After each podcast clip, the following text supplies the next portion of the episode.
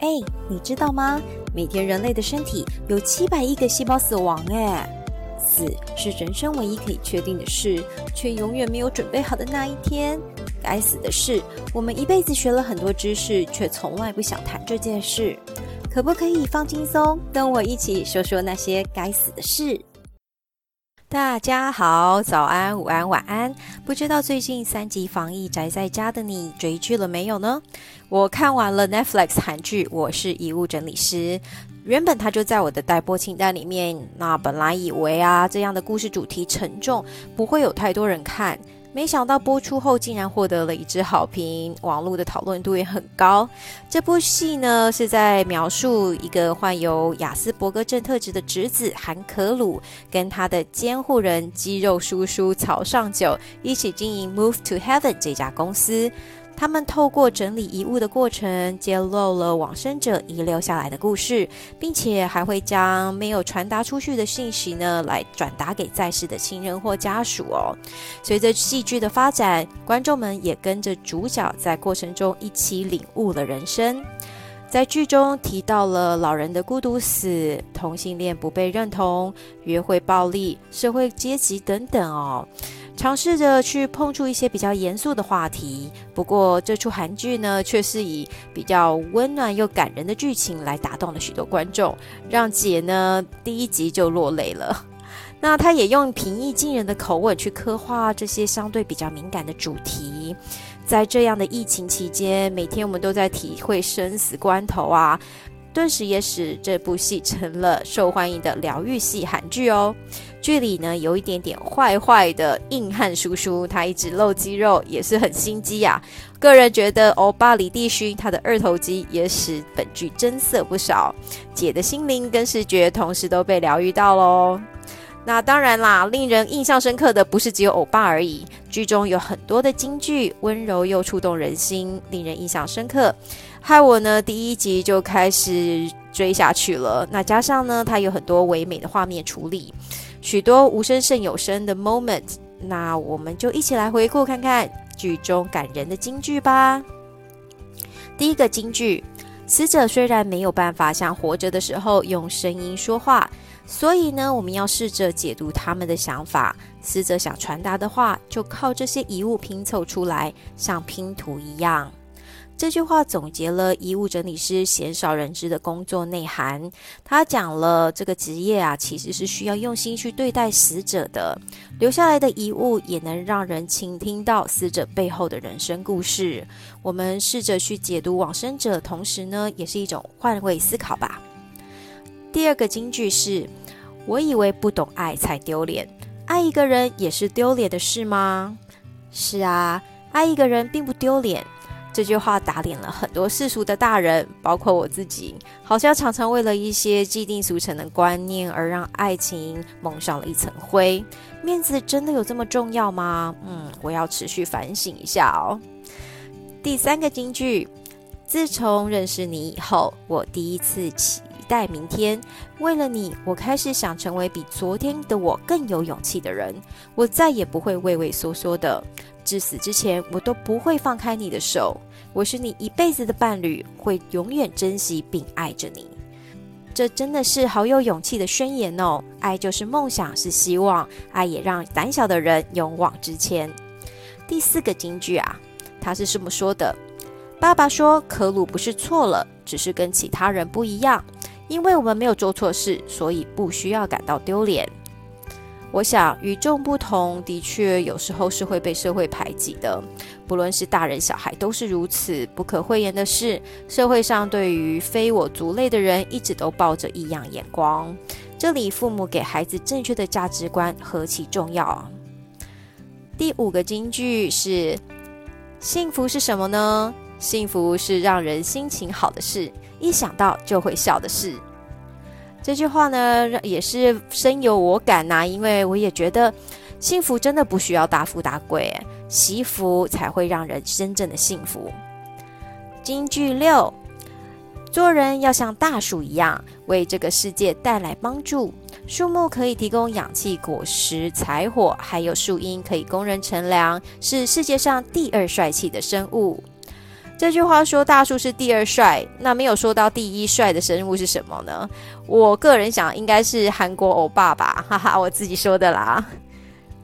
第七个金句：眼前摆着一样的东西，有人看到爱，有人却看到恨。第八句是。心中有什么，眼里就看到什么。这两句话呢，好像是在告诉我们：心中如果有恶念，看到的就是邪恶；如果心中有善，看到的就是美好的事物。外在的世界其实都是自己内心的反射。金句九，到了应该离开的时候，那个果断转身的背影是多么的美丽。春意盎然，我酝酿的爱情正在凋零。落英缤纷，被诀别的祝福包裹着。现在是离开的时候，像茂盛的绿荫，即将结出果实的秋天。我的青春像花一般逝去。这一段是一段很美的诗句哦，韩文念起来也很好听，导演画面也处理得很唯美。大家在这一段时候可以多留意一下哦。最后一个金句第十。眼睛看不到，不代表不存在。只要你记得，就永远不会消失。呃，针对这句话呢，我想到《小王子》的语录也说：“真正重要的东西，只用眼睛是看不见的。”我也想到了动画片《可可夜总会》，他也说：“真正的死亡是世界上再也没有任何人记得你。”我想，死亡或许带走了生命，但是想留下什么呢？或许家人的爱或回忆，才是这世界上存在过最好的证明。好啦，这就是十大金句啦。那这些呃植入人心的金句，提醒着我们事物的本质哦，不要被生活或者表象给蒙蔽了。尤其作为一个遗物整理师，他们每天站在生死的面前，一切都会变得赤裸裸了。看完这部明明讲死亡却感觉很暖心的韩剧哦，心里有一些回荡。上网我就继续找了关于这部戏的相关的延伸阅读。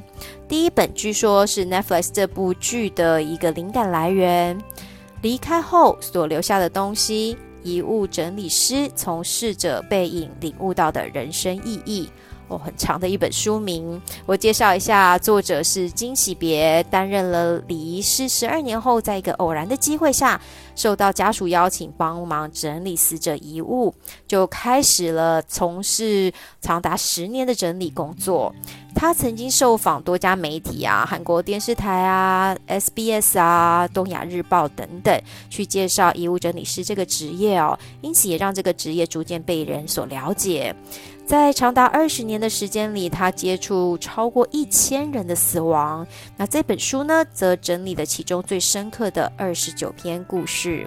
在他的工作里面呢，他体会到许多离去的人所教给我们的事情，包括关于遗憾。如果当时能懂得多爱彼此，包括重视自己。不管过着什么样的生活，我们都是重要而珍贵的人。也由死亡看到了希望盛开在深谷之处，从遗物中看待我们真正留下的东西。更最重要的是，作者说他领悟到的生命意义，除了爱还是爱。虽然这是一个避之唯恐不及的工作，透过他的手、他的文字，让我们可以碰触到它背后很深刻的故事，也可以重新的去看待生命，思考自己的人生意义啊。嗯，作者的语法是用淡淡的口气写深深的情感，不走煽情路线，却很触动人心哦。第二本书是这部韩剧的同名书籍，《我是遗物整理师》，名字一样，但内容不同。作者比较着重在这个职业的一个描绘哦。他在书中说，靠死亡维持生计是这个职业的讽刺，但我相信这些纪实的内容会产生作用。这是一种社会责任的自觉，激励我继续写作。他又说，如同你的工作一样，我的工作也很特别，是某个独一无二、无比珍贵的人去世后，由我为他清理这个世上曾留过的足迹。一个人不可能死两次，所以我为某个人提供的服务也只能有那么一次。真的是非常特别又高贵的工作，不是吗？作者今晚是大学时主修诗文创作的哦。在经历三一一大地震后，从日本回到韩国，成立了特殊清洁公司 Hardworks，一边记录工作，一边也是啊去体会现场死亡所面对的生命与存在。如果想了解这个职业的辛酸，我想这本书有很细腻的文学描绘，很有身临其境的感受，而且呢，也会提醒我们要对这样的工作者更尊重，也让生命变得更好、更有价值。不过呢，也因为这部韩剧的缘故啊，看完了这两本书，我也对这个职业产生了更多的好奇。原来这个职业在日本跟韩国算是行之有年，台湾的需求却很少被提到。因此呢，我搜寻了台版的遗物整理师，我发觉资料少的可以耶。然而，台湾是有一群人在这个专业领域帮助往生者跟逝者的哦。这一集顺便跟大家分享我找到的少少的资讯，也介绍一下你我都很陌生却不应该被忽视的行业。第一个呢，就要介绍台湾有所谓的命案现场清理师。那我也想顺便介绍这个同名书，作者是鲁拉拉，是台湾第一位命案现场清洁师。他是南华大学生死系毕业的。书中有介绍这一个特殊职人的工作见闻以及他独特的体会，带我们去看到最写实却也是难以想象的一些现场哦。那书中讲述了他的工作甘苦啊，要承受庞大的压力啊，包括异样的眼光，每一次任务要清除血迹、收集一些残肢等等。除了要专业以及设备，更要胆大心细，更吃苦耐劳。在过程中，有的时候还要安抚家人的悲伤，有时候要面对外行的质疑、同行相欺等等，也会遇到蛮不讲理的客人。但是呢，的确也会有委托人打从心里由衷的感谢。作者说。但真正让我愿意坚持下去的最大理由，除了是协助家属们安心面对与处理后续以外，我还希望尽一己之力去帮助社会底层孤独无助的往生者，愿逝者能好好的走完最后一里路。我觉得这个工作其实真的很伟大。嗯，大家有兴趣的话呢，可以再看一看啊这本书哦。第二个呢，我找到了台湾首位遗物整理师廖星云的一个采访。根据三立电视台最近的访谈，这位专业工作者因缘际会的协助某一个案主整理完房子以后，被邀请整理离世妈妈的房子，才开始了所谓的遗物整理的职涯。以下呢，就稍微摘录一下他这个访谈的内容。其实呢，他的工作内容有的时候也像是在为这个在世者疗伤的心理治疗师一样哦。他常常在陪伴整理遗物的过程中，家人啊、亲属啊会悲伤落泪，也怀抱着一些后悔啊、自责啊、哀伤的复杂情绪，或者是他们心中有一些坎过不去。廖星云陪伴着金人去整理，不只是整理的遗物，而且还有心情，一起去面对内心最深处的思念，也很像是与过去和解以及释放。他说，表面上一件件将一些遗物丢弃的过程，其实对家属来说，象征的却是真正的放下。谈起生死，甚至相对乐观。他认为，人面对死亡应该超前部署。如果害怕死亡，那就更应该好好的活着。不妨现在就开始整理你的房间，撰写遗嘱呢。以上呢就是台湾的两位专业人士，那我会放上鲁拉拉跟廖星云的采访，大家都可以点进去再看看哦。看完了这两个台湾版的不为人知的专业。遗物整理师，我还找到另外两本跟这个主题有相关的外文书籍。第一本是日文翻译书，或许我就这样一个人走了。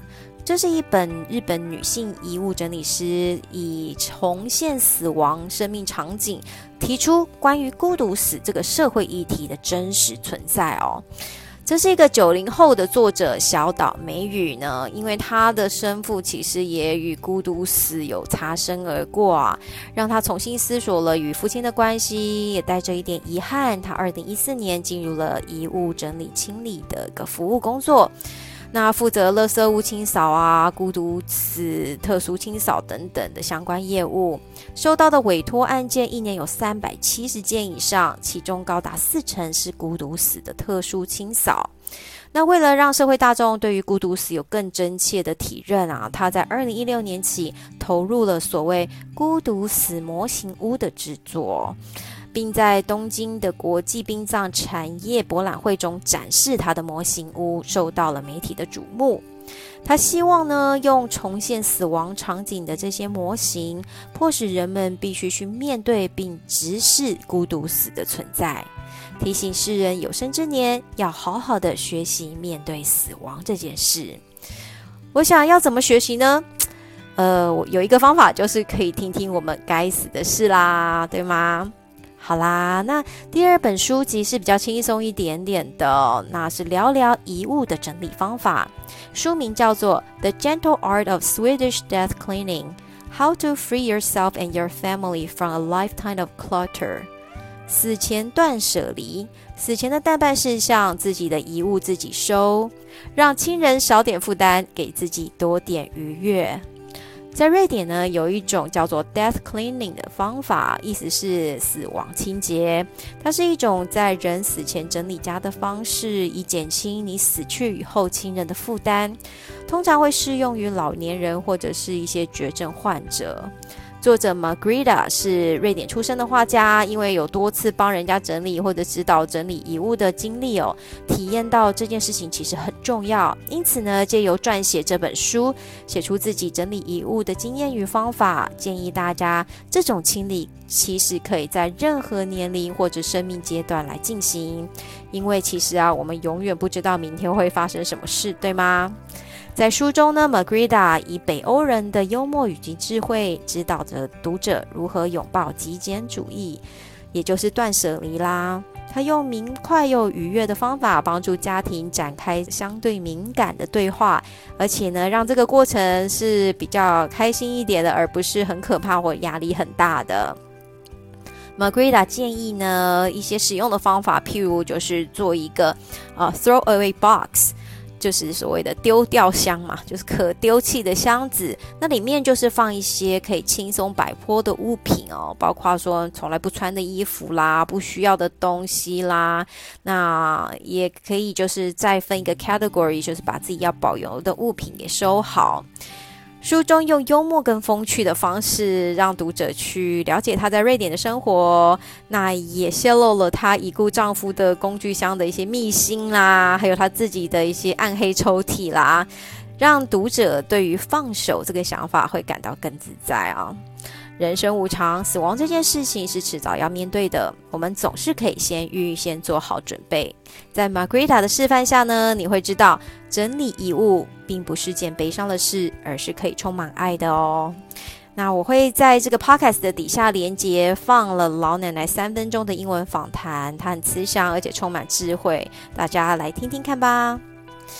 那讲到这里嘞，很多关于遗物的书籍跟故事，这一集好像有一点沉重哦。轻松一下，跟大家讲个笑话。有一天呢，有一位垂死的老奶奶告诉她的孙子：“ 孩子啊，我死后，我想把我的农场留给你。农场里有牛羊、拖拉机、农舍、土地，现金两千四百五十万元美金。”我想都留给你好了。孙子一听，心想：“我靠，要发财了！”他忍着开心的语气跟表情，按耐的问说：“奶奶，你真的好大方，我都不知道你有一个农场。那他他他到底在哪里？”